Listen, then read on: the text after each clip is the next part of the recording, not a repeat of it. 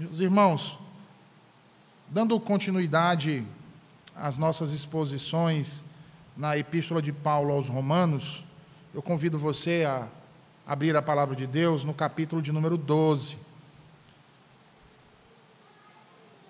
Mais uma vez, nós faremos uma leitura do versículo 9 até o versículo de número 16.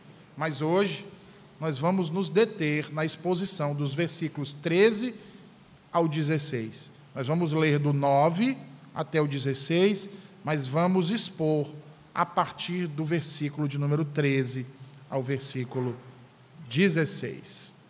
Assim diz o Senhor. O amor seja sem hipocrisia. Detestai o mal, apegando-vos ao bem. Amai-vos cordialmente uns aos outros, com amor fraternal, preferindo-vos em honra uns aos outros. No zelo não sejais remissos, sede fervorosos de espírito, servindo ao Senhor. Regozijai-vos na esperança, sede pacientes na tribulação, na oração perseverantes. Compartilhai as necessidades dos santos, praticai a hospitalidade, abençoai os que vos perseguem abençoai e não amaldiçoeis. Alegrai-vos com os que se alegram e chorai com os que choram. Tende o mesmo sentimento uns para com os outros, em lugar de serdes orgulhosos, condescendei com o que é humilde. Não sejais sábios aos vossos próprios olhos. Amém. Senhor Deus, mais uma vez te pedimos, fala aos nossos corações, Senhor. Toma-nos em tuas mãos e nos ensina o caminho que devemos andar. Em nome de Jesus. Amém. Meus queridos irmãos, a igreja de Roma, assim como as demais igrejas do primeiro século, eram compostas tanto de judeus quanto de gentios. E essa relação foi bastante conflituosa nessas igrejas dos primeiros séculos. E com a igreja de Roma, isso não foi diferente, como nós podemos constatar até aqui na exposição desta epístola. O capítulo 12, que estamos expondo já há algum tempo, trata das relações entre judeus e gentios na comunidade da fé em Roma. Relações essas que eram conflituosas muitas vezes. Se não fosse, veja, certamente Paulo não estaria enfatizando a importância da unidade, a necessidade do amor e as virtudes do Evangelho aplicadas na vida e no trato social de cada cristão. No entanto, a dificuldade em buscar essa harmonia entre os povos e culturas tão conflitantes nos leva a inquirir o nosso autor sobre como essa unidade e essa comunhão tornaria-se então possível. Como pessoas de culturas e hábitos tão diferentes podem conviver em harmonia umas com as outras na mesma comunidade? E a resposta, meus queridos, não pode ser outra, diferente do Evangelho. É somente através do Evangelho é sob o Evangelho que a pluralidade de culturas, etnias e línguas podem fazer com que se tornem um só. É somente através do amor com que Cristo nos amou que podemos conviver pacificamente em unidade, apesar de nossa diversidade.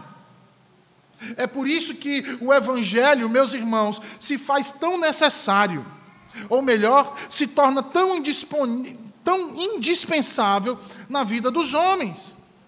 Evangelho esse que não pode ser abstrato apenas, mas que deve ser vivido, praticado e não apenas almejado por nós.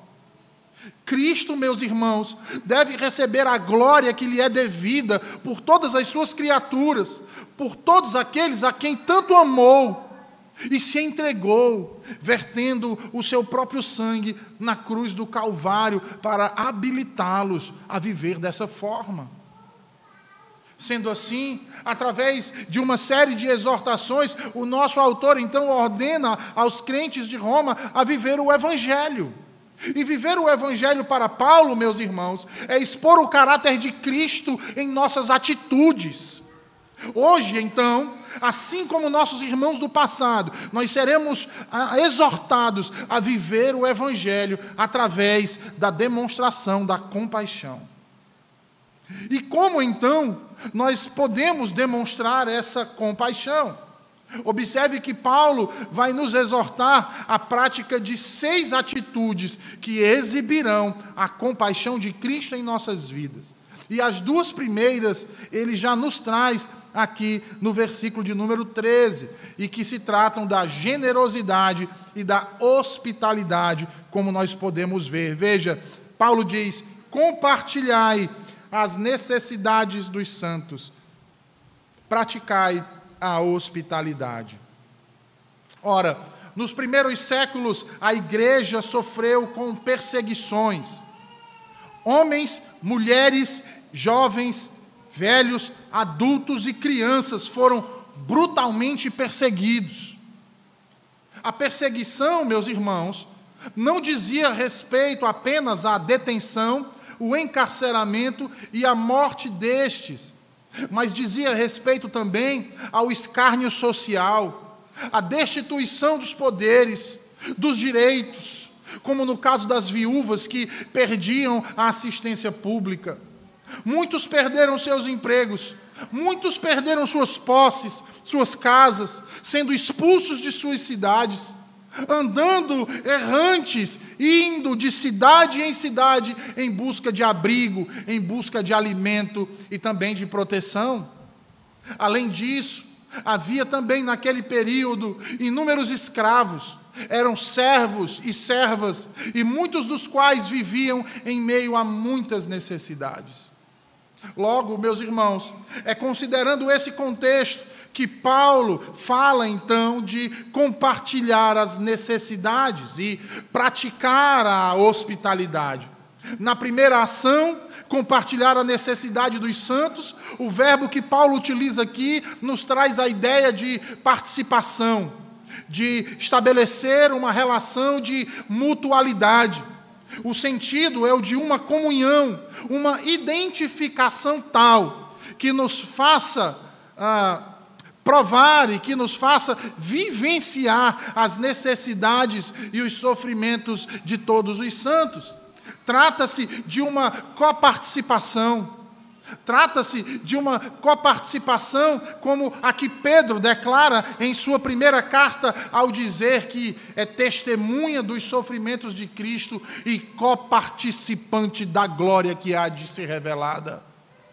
É nesse sentido, irmãos, que o apóstolo Paulo usa aqui o termo no versículo 13, com a palavra traduzida na maioria das nossas versões em língua portuguesa, de compartilhar as necessidades dos santos. Esse compartilhar é como a, a, a, comunhão que se refere Paulo em 1 Coríntios capítulo 10, versículo de número 18, quando fala sobre aqueles que se alimentam do sacrifício. Você vai ver que o apóstolo Paulo vai dizer que, ao fazer aquilo, eles se tornam participantes do altar. É como ah, alguém que vai para uma outra religião e participa, ainda que não seja membro daquela religião, mas participa daquele ato litúrgico. Ele é participante, ele é réu, ele é cúmplice. Então é nesse sentido que o apóstolo Paulo nos fala e nos exorta acerca de compartilhar das necessidades. É para que os cristãos, assim como Cristo, que participou das nossas necessidades, como afirma Paulo em Filipenses capítulo 2, nos tornando unidos de alma e tendo o mesmo sentimento, também participemos uns dos outros. Ele fala dessa relação de mutualidade, irmãos. É uma comunhão que visa coparticipação uns com os outros. E percebam que só conseguiremos chegar a um tipo de relacionamento como esse, tão vívido, tão especial e tão excelente, onde o que um fizer, o outro também estará fazendo, onde o que um disser é como se o outro também tivesse dito, onde o que um necessitar é como se todos também necessitassem, onde o que um sofrer é como se todos estivessem sentindo a mesma dor.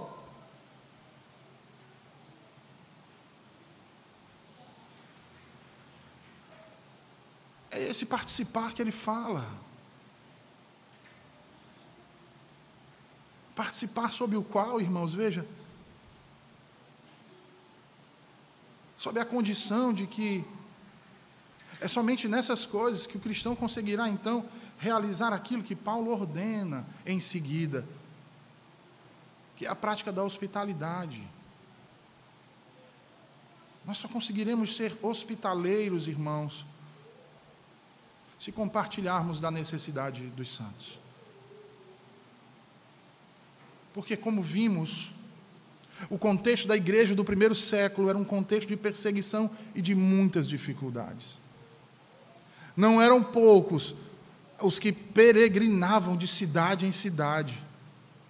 Haviam famílias que foram desabrigadas por causa da fé, expulsas de suas cidades. Além disso, ainda existiam também os mensageiros do Evangelho, que iam de cidade em cidade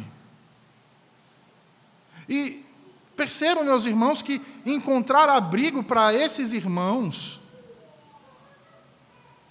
quando esses crentes encontravam alguém que os acolhessem, era como encontrar um refúgio, uma fortaleza em tempos de tribulação.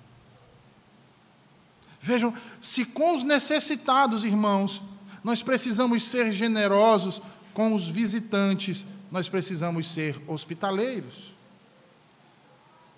Amar irmãos e irmãs conhecidos é um dever, como também amar irmãos e irmãs desconhecidos. Ambas as expressões refletem o mesmo amor. E isso é algo que tem se perdido atualmente. Mas naquele período era extremamente vívido. É por isso que inúmeras passagens do Novo Testamento enfatizam o caráter da hospitalidade. E diante disso, meus irmãos, nós não podemos esquecer que o exercício da hospitalidade foi fundamental para a expansão e propagação do Evangelho em todo o mundo. Não nos esqueçamos que aquele período, período de grandes e graves perseguições, pelo qual os cristãos eram compelidos a migrar e mudar de um lugar para o outro forçosamente. Ao achar abrigo na casa, na residência, no domicílio de uma outra família crente, o evangelho assim era proclamado, testemunhado. Até porque nos primeiros séculos as hospedarias eram algo muito raro. Além de serem raras, eram distantes. E além de serem raras e distantes, forneciam poucas condições para abrigar alguém, principalmente aqueles que vinham sendo perseguidos, porque as hospedarias, além de serem lugares muitas vezes inóspitos e desagradáveis, eram extremamente inseguros. Era bem diferente da nossa realidade que nós temos hoje, irmãos, que nós temos uma rede de hospedaria só aqui na cidade de Fortaleza com hotéis de cinco, quatro, três estrelas. Vejam que as hospedarias que conhecemos hoje, por mais simples que chegam, não representam um terço da realidade terrível que eram essas hospedarias naquele período. Por isso, então, Paulo exorta os irmãos de Roma a seguirem a hospitalidade. Veja aí que a ideia é a de perseguir, ou seja, de praticar a, hospitalidade de maneira ativa, sem murmurações ou receios. Não oferecendo-a de forma involuntária ou com constrangimento. Os cristãos deveriam desenvolver essa virtude, irmãos, da hospitalidade como faziam com todas as outras que tinham referência ao amor, como era o caso da paz, da retidão, do fazer o bem e etc. A hospitalidade era aquilo que caracterizava o cristão como participante das necessidades dos santos. Só para vocês terem uma ideia, Orígenes, um dos pais da igreja, dos, logo dos primeiros séculos, em uma de suas cartas, ele ordena que os cristãos não apenas acolhessem os estrangeiros, quando estes viessem até eles, mas que eles deveriam comunicar uns aos outros a seu respeito, deveriam cuidar com carinho e respeito de cada um deles, deveriam segui-los e também procurá-los em todo lugar, para ver se não estavam largados nas ruas, dormindo ao relento, para acolhê-los e levá-los para casa.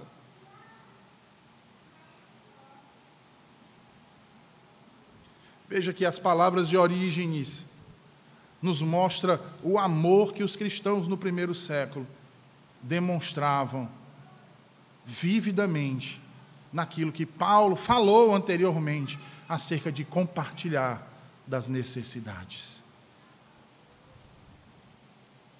Porém, em nossos dias, meus irmãos, é difícil vermos na maioria das igrejas isso. E eu não estou falando isso sem considerar os riscos do presente século. Porque nós sabemos que hoje não podemos abrir o portão de nossas casas para qualquer estrangeiro. Infelizmente, o receio e o medo nos faz refém deste século. No entanto, isso não pode nos tornar insensíveis a essa realidade que Paulo tem falado aqui. Sabe por quê, meus irmãos? Porque muitos de nós não gostam de receber ninguém em suas residências.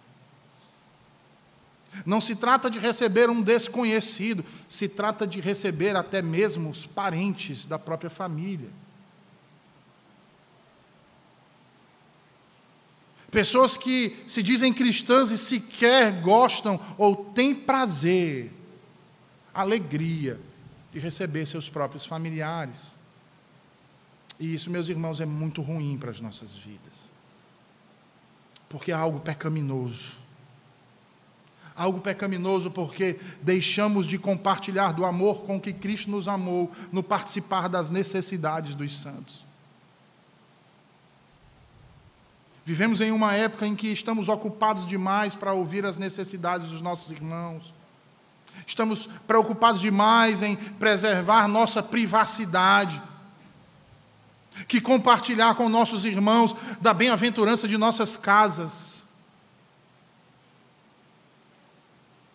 Joseph Excel conta que certa vez hospedou em sua casa um sujeito com um temperamento peculiar. Esse sujeito, diz ele, possuía hábitos que iam de encontro com os hábitos de todos da sua casa. Além disso, o hóspede, por comodidade, acabou permanecendo na casa de Axel um tempo maior do que aquele que havia dito que permaneceria. E isso começou a causar uma série de constrangimentos e afligir aquela família que havia acolhido aquele irmão de forma tão receptiva, mas que este agora estava extrapolando os limites do possível. E aí Excel conta que em uma determinada manhã, todos se reuniram à mesa para tomar o café da manhã e ali, durante a oração de ação de graças, Excel então orou ao Senhor dizendo: "Ó oh, Senhor, Abençoa esta provisão que tu nos concede nessa manhã para alimentar os nossos corpos. E que nosso amigo e hóspede, que nos deixa hoje, ache um lugar seguro para os próximos dias.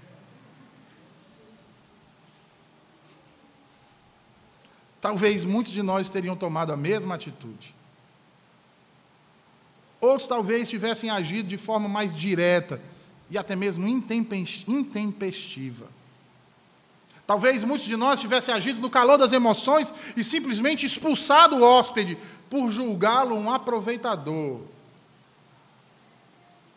No entanto,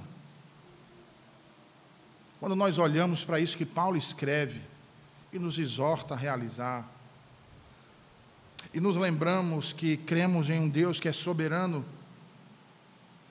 e que age governando todo o universo através de sua providência, podemos perceber que a atitude de Excel e talvez a atitude que nós pensamos em realizar em concordância com o Excel não seja a melhor atitude que um cristão deveria tomar. Agir como o Excel fez, ou conforme as outras situações que eu apresentei, configurar uma verdade de que nós não temos desenvolvido a generosidade e a hospitalidade que convém aos filhos da aliança em demonstrar. Significa dizer que temos vivido e exercido com os outros as mesmas influências que tivemos antes de conhecer a Cristo e não a partir da verdade que Cristo nos revelou acerca do amor de uns pelos outros. Significa dizer que não pensamos que seria nosso dever, por exemplo, mostrar a este hóspede que tanto estava nos incomodando um caminho melhor para ele seguir. Não confiamos o suficiente na providência do bom Deus para poder enxergar que talvez ele tenha sido enviado até nós para desenvolver a nossa longanimidade, para que ali testemunhássemos o amor de Cristo. Vejam, quando nossos convidados, meus irmãos, são alegres, fascinantes e elegantes, se torna muito fácil dar-lhes atenção e entretê-los. Mas quando neles o que é antagônico ao nosso gosto e aos nossos sentimentos acontece, nós agimos de maneira hostil com eles. E a palavra de Deus nos revela, meus irmãos, que na realidade, a prática da hospitalidade é uma grande dádiva que Deus concede a cada um dos seus filhos. Quer sejam em nossas casas, quer seja aqui na igreja. Abrigar um viajante, quer seja servindo uma refeição a um necessitado, prestar um serviço a outrem, quer seja limpando a casa para melhor recebê-lo, lavando os pratos para poder oferecer uma refeição, fazendo a comida com amor e carinho, visando atender a necessidade de nosso próximo, demonstra a nossa hospitalidade. A hospitalidade é um canal de bênção de Deus sobre nós, sobre nossa casa, irmãos, sobre nossa família. Vejam que George Whitfield, um grande avivalista, um grande pregador, costumava riscar textos das Escrituras e de suas pregações nas janelas. E certa vez teve de hospedar-se na casa de uma família descrente. A presença de Whitfield naquela casa, naqueles dias, foi um divisor de águas. Ao sair, ele deixou um texto gravado na janela do quarto, onde ele havia ficado hospedado. E ao sair, a família, quando foi arrumar o quarto, se deparou com o texto das Escrituras que ele havia deixado gravado, e toda a casa se converteu por meio do seu testemunho. Devite conta que em uma noite de inverno, seu pai hospedou um pregador chamado Truman Osborne. E ele foi um meio de salvar a sua alma, apresentando-a a Cristo naquela noite em que passou na casa seu pai, quando ele ainda era uma criança. E isso, meus irmãos, me lembra o que disse o Senhor Jesus em Mateus 25. Abra sua Bíblia em Mateus 25 versículos 31 ao 45. Mateus 25, versículos 31 ao 45.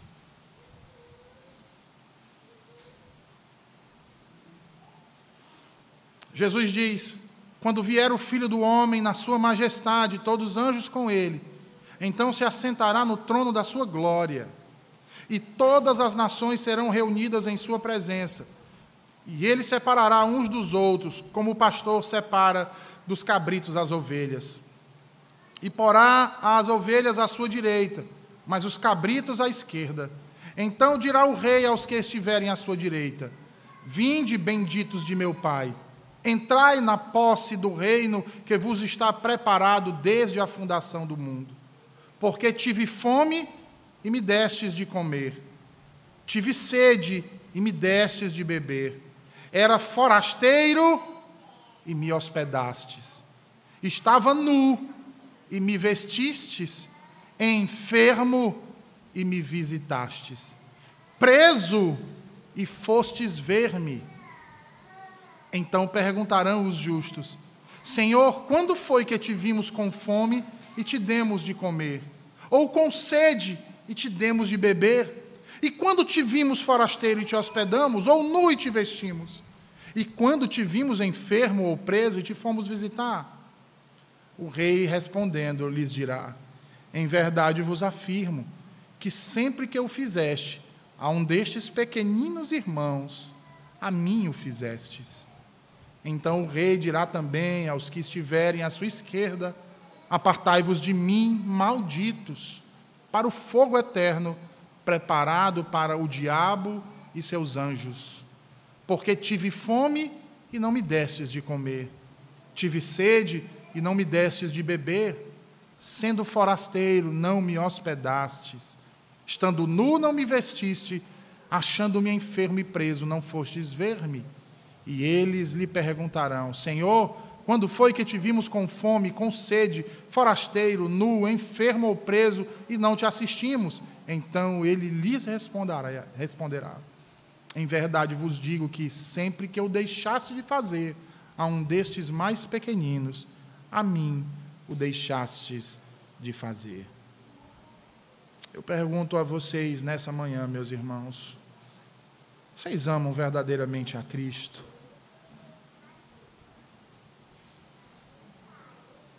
Vocês têm certeza de que o amor dele está em vocês?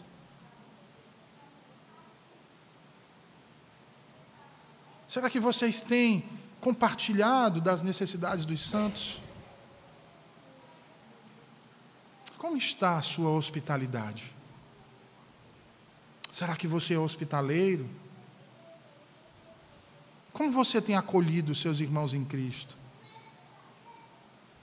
Como você tem recebido as boas dádivas de Deus na sua vida? Aquele que abre a sua hospitalidade, a sua casa, a hospitalidade cristã, transforma os estranhos em amigos e os amigos em irmãos. Algum dia você estará sentado na solidão, observando um luto, e receberá uma mensagem e lá você lerá a história de agradecimento por sua generosidade cristã, muitos anos antes. E como eles ouviram de longe o seu problema e se preocuparam com você. Meus irmãos, quando recebemos pessoas em nossas casas, como hóspedes cristãos, recebemos também deles o amor e a simpatia para sempre. É por isso que a hospitalidade tem tudo a ver nessa sequência de exortações que o apóstolo Paulo nos traz aqui do versículo 13 ao versículo 16. Sabe por quê, irmãos? Porque é necessário que eu participe das necessidades e que eu demonstre isso sendo hospitaleiro. Mas é preciso também que eu abençoe os que me perseguem, que eu abençoe e não amaldiçoe. É preciso que eu haja com boa vontade. É isso que Paulo está dizendo aqui no versículo 14. Veja, das virtudes para com os irmãos sofredores, Paulo passa agora para as nossas relações com aqueles que nos perseguem. E a virtude a ser ressaltada aqui, meus irmãos, é a da boa vontade, é de fazer as coisas com bom grado é de fazer as coisas visando o bem do nosso próximo, é fazer o bem sem ver a quem. Vocês já devem ter ouvido esse ditado. Não para o nosso próprio louvor, não para o conforto de nosso coração, mas para a glória do Deus vivo. Observem que nos termos que Paulo nos apresenta, quando ele fala aqui de perseguição, percebam que há um tratamento malicioso e injusto aqui subentendido. Sabe por que, que há esse tratamento malicioso e injusto subentendido, irmãos? Porque nós somos perseguidos não por atitudes más da nossa parte ou injustas, nós somos perseguidos pelo bem que fazemos. Nós somos perseguidos por causa da justiça. Nós somos perseguidos por defendermos a verdade. Nós somos perseguidos porque queremos viver praticando aquilo que é reto, bom e justo, segundo nos ensina o Criador de todo o universo. E é por isso que somos perseguidos. Nós não somos perseguidos porque somos perversos. Nós não somos perseguidos porque somos homens e mulheres maus. Nós não somos perseguidos porque somos extremistas. Nós somos perseguidos por amor a Jesus Cristo. Nessa semana, quantos cristãos não foram chamados de homofóbicos porque não comemoraram o dia do orgulho LGBTQI, e etc.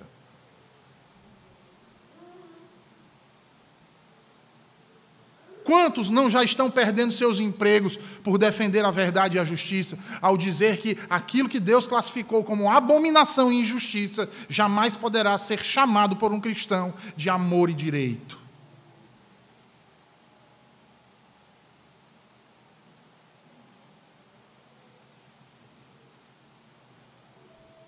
Você já parou para pensar nisso?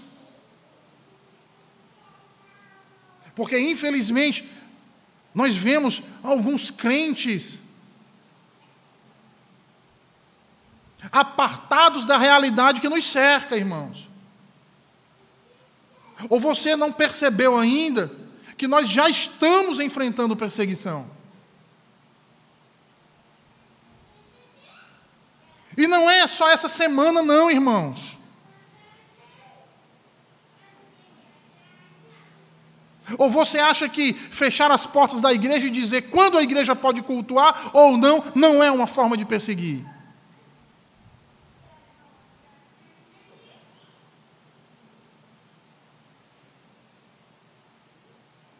Acredita na palavra de um ímpio? Quem quiser, mas não pode tomá-la como verdade, irmãos. Porque se a preocupação fosse para preservar vidas, os coletivos não estariam lotados dia e noite. As reuniões de partido não estariam inflamadas de pessoas. Os gabinetes do governo não estariam infestados de parasitas.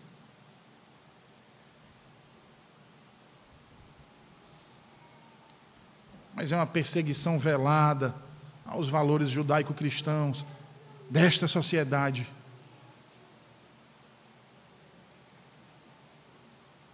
De determinados movimentos, chamados movimentos de minorias,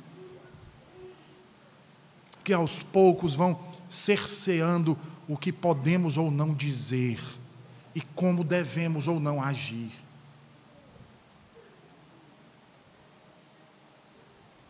E a égide é levantar a bandeira do amor e da liberdade. Mas que amor e liberdade são essas?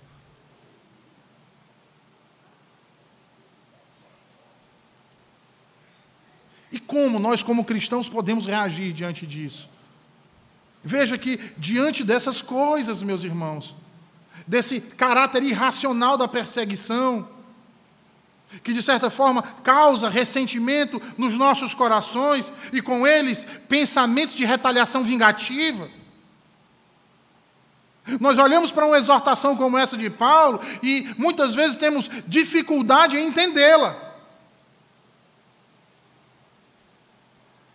Dificuldade em aplicá-la nas nossas vidas.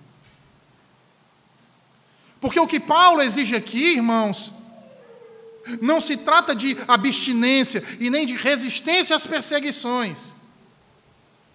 Trata-se, na verdade, de manter um caráter de disposição bondoso. e que se expresse em forma de bênção. Ora, e certamente as Escrituras nos trazem alguns significados diferentes acerca de bênção, como nos lembra o Dr. John Murray. Por exemplo, quando bendizemos a Deus, nós atribuímos ao Senhor o louvor que lhe é devido. Quando Deus nos abençoa, Ele nos confere bênçãos. Quando abençoamos pessoas ou coisas, invocamos sobre elas as bênçãos de Deus. Entende? Quando eu digo para alguém, Deus te abençoe, eu estou invocando as bênçãos de Deus sobre aquela pessoa. É isso que eu estou fazendo. E percebam que é a isso que Paulo está nos chamando a vivenciar.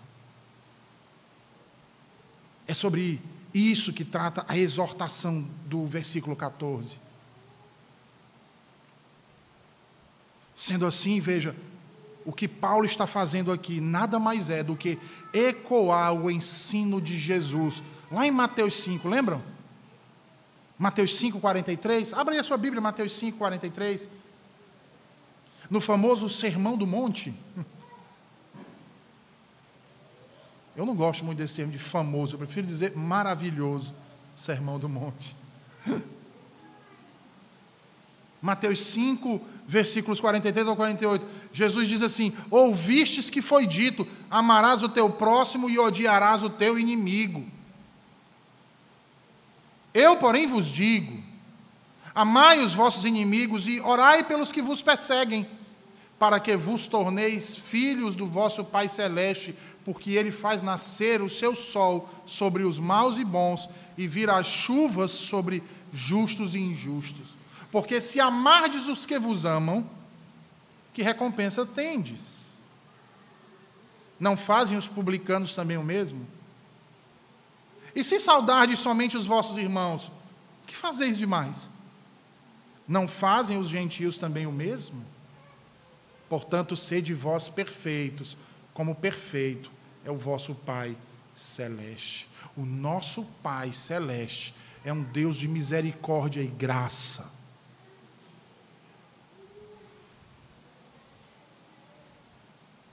que toma inimigos em suas mãos.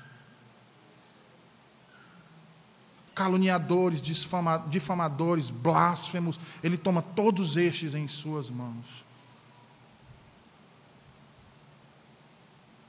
E para manifestar a sua misericórdia, graciosamente os redime e os salva.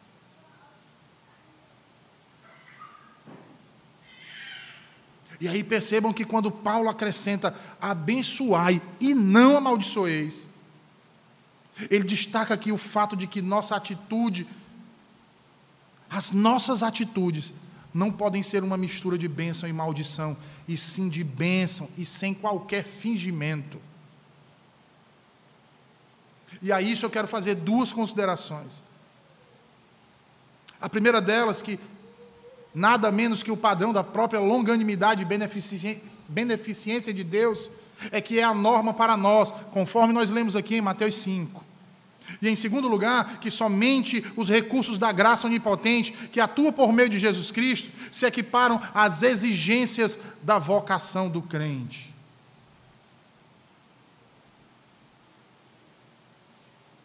E aí entra o X da questão, porque é que todas essas exortações estão alicerçadas no versículo de número 9 que diz: O amor seja sem hipocrisia.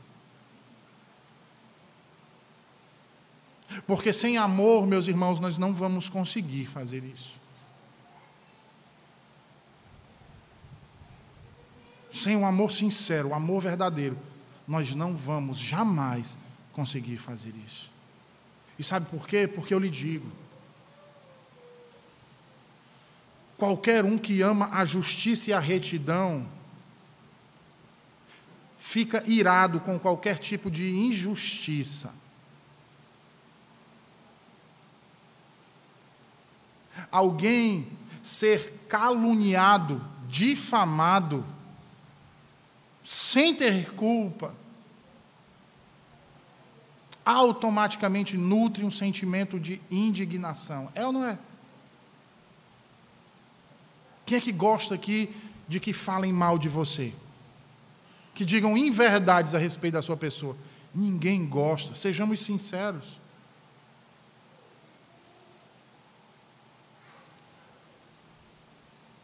E não poucas vezes amaldiçoamos essas pessoas.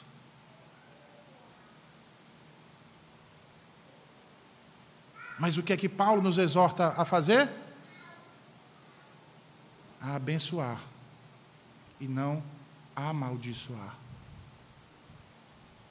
Sabe por que, que ele nos exorta a fazer isso? Não é para que a gente seja retardado no bom linguajar do, do, do cearense, né? de ser bobo, de ser tapeado. Não, não, não é pensando nisso. É porque quando nós agimos assim, veja, nós estamos julgando e proferindo uma sentença. Quando não estamos no papel de juízes.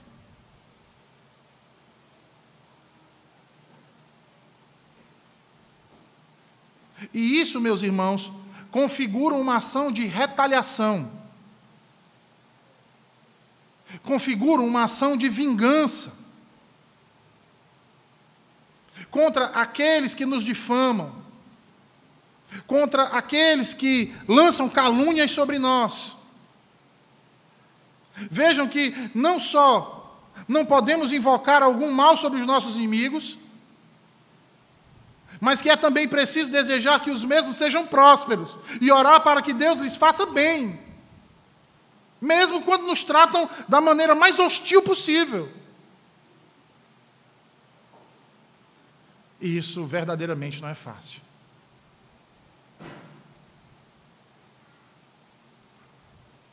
E eu diria que sem Cristo é impossível. Impossível. Porque por mais pacífico que você seja,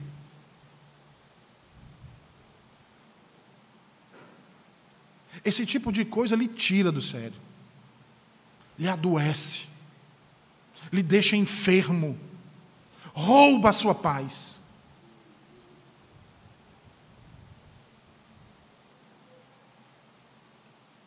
Quantas vezes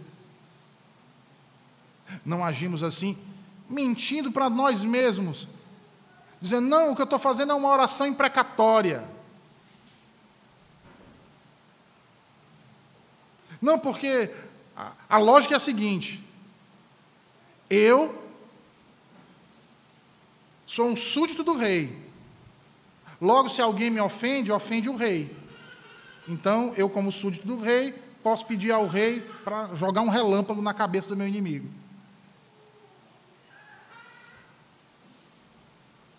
Só que veja, a atitude, quando nós oramos assim, demonstra não preocupação com a glória de Deus e nem com o povo de Deus, mas conosco. E o nome disso não é amor pactual, é egoísmo pessoal. Eu estou ferido, eu estou magoado, eu estou irado, e eu quero que Deus puna aquele meu inimigo. Sabe aquelas coisas de criança, né? Criança, quando se torna inimigo de outra criança, aí todas as crianças que são amigos, se ficarem do lado do seu inimigo, passam a ser seu inimigo, só porque você quer. Mesmo você estando errado. E aí, homem, né? Se você for o dono da bola, todo mundo sempre vai ficar do seu lado.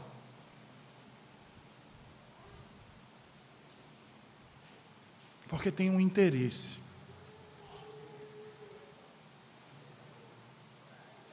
E nós agimos muitas vezes assim.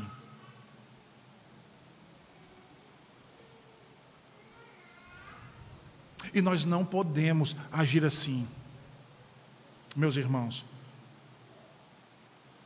É por isso que o apóstolo Paulo nos diz que quanto mais difícil é para nós a prática de tais gentilezas, mais intensamente eu e vocês devemos nos esforçar em atingi-las. Calvino diz: O Senhor não nos dá nenhum mandamento pelo qual não apele para nossa obediência, nem mesmo nos deixa excusa alguma, caso nos falte aquela disposição para o qual ele nos considera distinto dos ímpios e dos filhos deste mundo. O fato é que a maioria das pessoas começa a lançar suas maldições sem sentir por isso qualquer peso ou culpa. Não obstante, Deus, através de Sua palavra, não só impede esse tipo de ação, meus irmãos, mas também domina os sentimentos de amargura que saturam os nossos espíritos. O Senhor exige que o seu povo se preocupe com o bem-estar daqueles que têm trazido destruição a si próprios.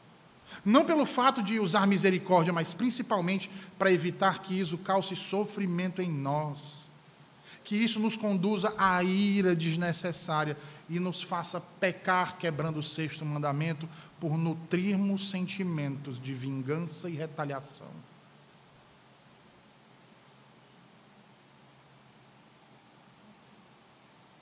Temamos, pois, o Senhor e cumpramos as suas ordenanças para o louvor de sua glória. Sendo assim, avancemos para as duas últimas exortações dessa manhã. Vejamos aí o que Paulo diz nos versículos 15 e 16. Ele diz assim: Alegrai-vos com os que se alegram, chorai com os que choram. Tende o mesmo sentimento uns para com os outros, em lugar de serdes orgulhosos, condescendei com o que é humilde. Não sejais sábio aos vossos próprios olhos. Veja, meus irmãos, que se abençoar os que perseguem não é uma atitude fácil, certamente essa quinta exortação de alegrar-se com os que se alegram e chorar com os que choram também não é. Por mais que pareça para muitos ser algo muito tranquilo. E aí veja, em primeiro lugar é preciso destacar aqui que esse alegrai-vos que Paulo fala aqui diz respeito à satisfação do crente no Senhor diz respeito à alegria da sua salvação, diz respeito às bênçãos que foram recebidas. Logo, nesse sentido, alegrar-se com os que se alegram é corroborar exatamente da comunhão que Paulo falou lá no versículo 13. Compartilhar das necessidades dos santos. É simpatizar com a alegria do outro, como se a ocasião para alegrar-se pertencesse a nós mesmos. Reverendo, e qual é a dificuldade nisso aqui? Inveja.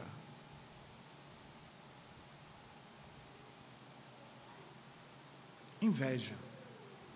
A maioria de nós, quando vê o outro feliz, a gente quer estar no lugar dele, recebendo aquilo que ele recebeu para também estar alegre, e não alegres pela alegria dele.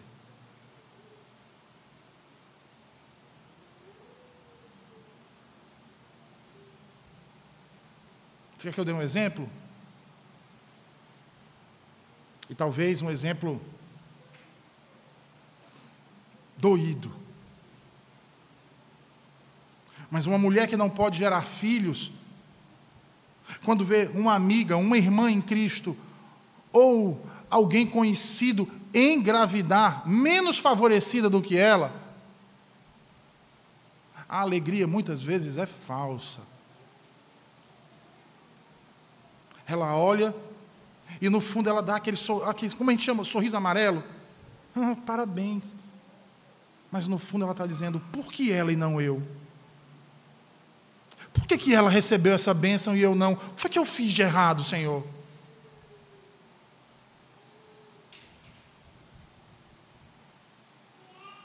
É por isso, irmãos, que alegrar-se com os que se alegram não pode ser apartado do amor ao próximo de amar ao próximo como a nós mesmos, de apreciar a unidade do corpo de Cristo, tendo o mesmo sentimento de mutualidade e corporativismo, para que assim então a alegria de outros também sejam a nossa, bem como as lágrimas dos que choram também corram por nossas faces. Vale ressaltar aqui, meus irmãos, que chorar com os que choram significa expressar a sua tristeza, a sua dor e o pesar de coração pela tristeza e a dor de um irmão, e não o ato de tomar para si a tristeza dela para você. Há uma diferença nisso. Tomar para si os dissabores de nossos irmãos, para que nós possamos experimentar também. Não. Sofrer com os que sofrem, antes de tudo, é confiar na providência de Deus.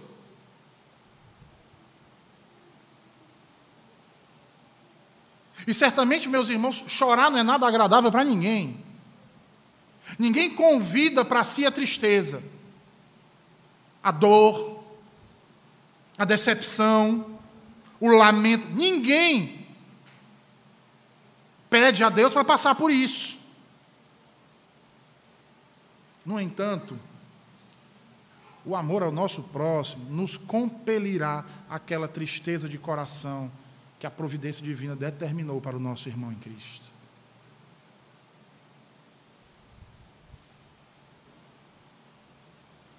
Entende, irmãos? Isso não quer dizer que o irmão se entristeceu e resolveu tirar um luto pelo resto da vida, então, para eu exercer o amor cristão, eu devo também entrar no luto do irmão o resto da vida. Não. Não.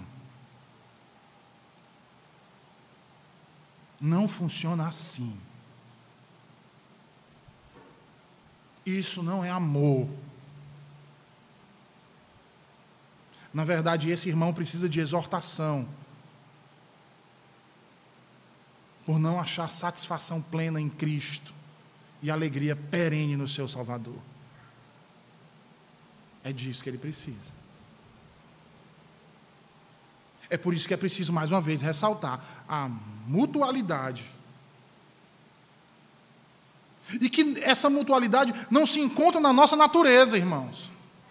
Na verdade, o que a nossa natureza nos revela, ou nos reserva, melhor dizendo, são os ciúmes e a inveja, o ódio e a malícia. Essas sim são as nossas inclinações naturais. Como diz Paulo, quando escreve a Tito, lá no capítulo 3, versículo 3. Ele diz: Pois nós também outrora éramos nécios, desobedientes, desgarrados, escravos de toda sorte de paixões e prazeres, vivendo em malícia e inveja, odiosos e odiando-nos uns aos outros. Era assim que nós vivíamos, mas em Cristo a nossa realidade é outra. E aí observem algo muito interessante: é que essas exortações têm algo em comum uns com as outras, além do amor que é a necessidade de transformação, de regeneração. De nos despirmos do velho ego, da velha natureza, para sermos tomados pelo amor e pelo caráter do bom Salvador nosso Jesus Cristo. Vejam, irmãos, na vida cristã não há espaço para nós e eles. Não há espaço para isso nem muito menos há espaço para esse ou aquele outro. Sabe por quê? Porque a vida cristã ela é envolta por um laço gracioso de amor. Ao passo que não podemos negligenciar uns aos outros, não podemos ter em mente aquilo que só a nós é proveitoso. O nome disso não é amor, o nome disso é egoísmo. E observem que o apóstolo Paulo, tem revelado que isso é um fato importante para discernirmos ou diferenciarmos aqueles que são carnais dos espirituais nesses últimos dias. Porque o carnal, ele pensa em si mesmo, em sua própria satisfação primeiro. Ele não abdica disso. É, tem um ditado popular cearense, eu, eu estou citando muito o cearense, né? Mas que diz assim: Venha a nós e ao vosso reino nada.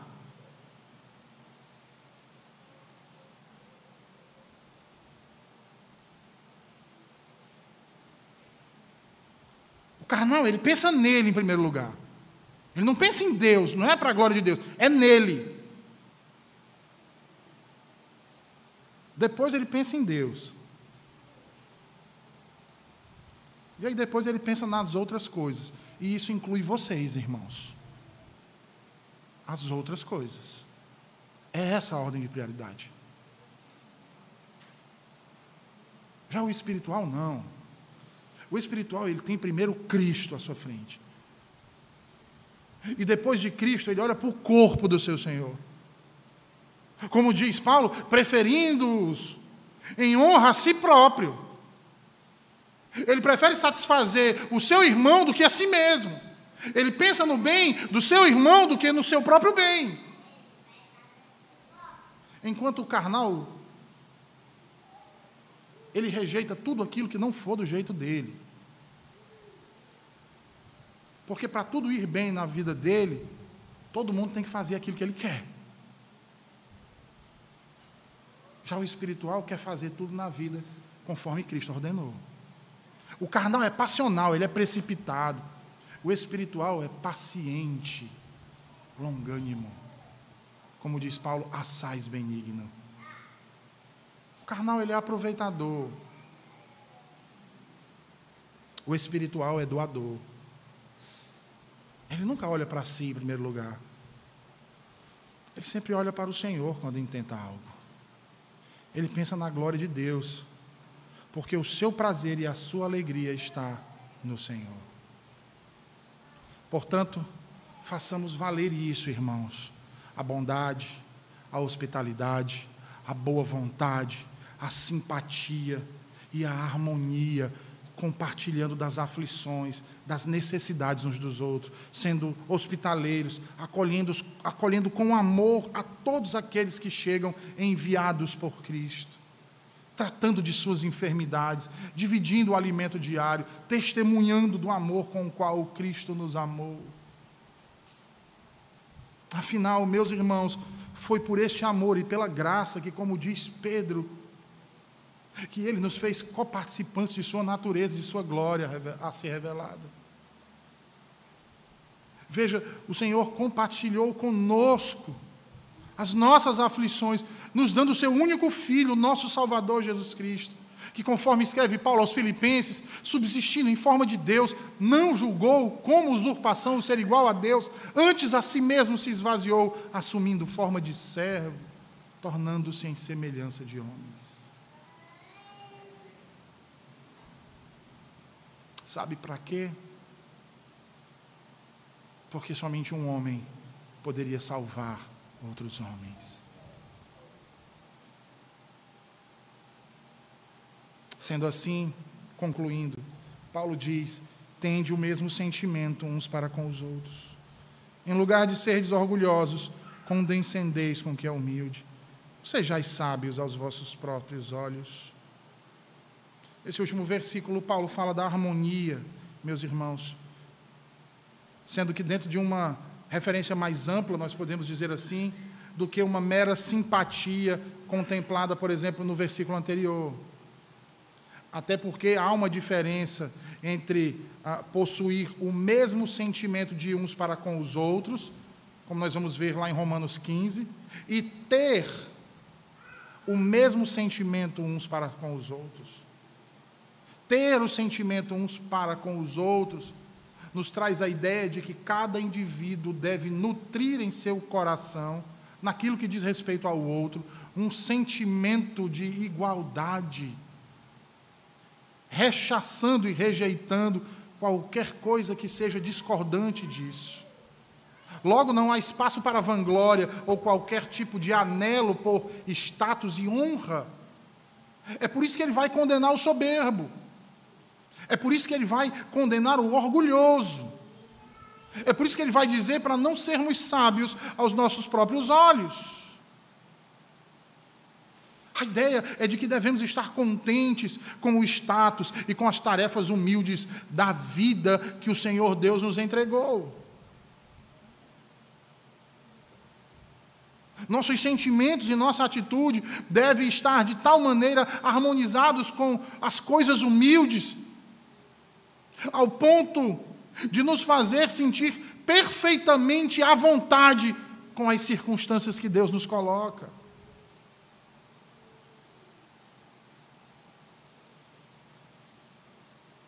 E sabe por quê, meus irmãos? Porque nós servimos a um Deus,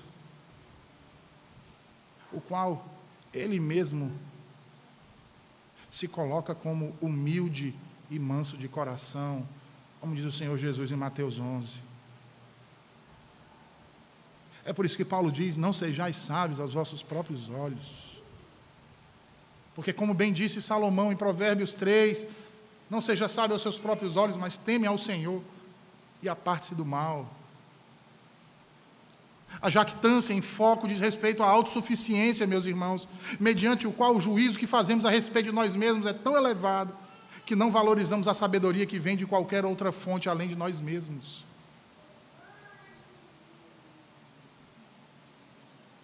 Percebam que essa exortação de Paulo confronta aquele indivíduo opinioso que não tem consideração para com o juízo de qualquer outra pessoa além dele mesmo. Só ele é o certo, todos os outros estão errados. Como escreve Tiago, lá no capítulo 3, versículo 17: A sabedoria, porém, lá do alto é primeiramente pura, depois pacífica, indulgente e tratável. O indivíduo de inflexíveis opiniões. Como diz o Dr. John Murray, ele é inabordável, ele é inacessível a qualquer conselho, exceto dele mesmo. Meus irmãos, assim como não havia aristocracia social na igreja, também não deve existir autocracia intelectual na igreja. Nós precisamos tomar cuidado com isso. Precisamos tomar cuidado com os jovens que, inflamados pelo conhecimento, acabam tornando-se mestres de si mesmos. Devemos nos lembrar que nós temos um Senhor, nós temos um Mestre, o qual nos exorta, dizendo: Aprendei de mim que sou manso e humilde de coração. Se aprendermos dele, irmãos, nós temos a promessa do próprio Senhor de que acharemos descanso para as nossas almas. Se quisermos aprender de nós mesmos, irmãos, tudo que vamos achar é inquietude e caos. Nos apeguemos a Cristo para o louvor de Sua glória, em nome de Jesus. Amém. Vamos orar. Senhor Deus, te rendemos graças por tua palavra nesta manhã. Te rendemos graças pelo teu cuidado de nos exortar acerca das atitudes, Senhor, que o teu povo deve tomar para louvar e bendizer o teu santo nome, sendo luz nesse mundo de trevas. Livra-nos do mal, Senhor, e nos ajuda a aplicar essas verdades no nosso dia a dia. Em nome de Jesus. Amém.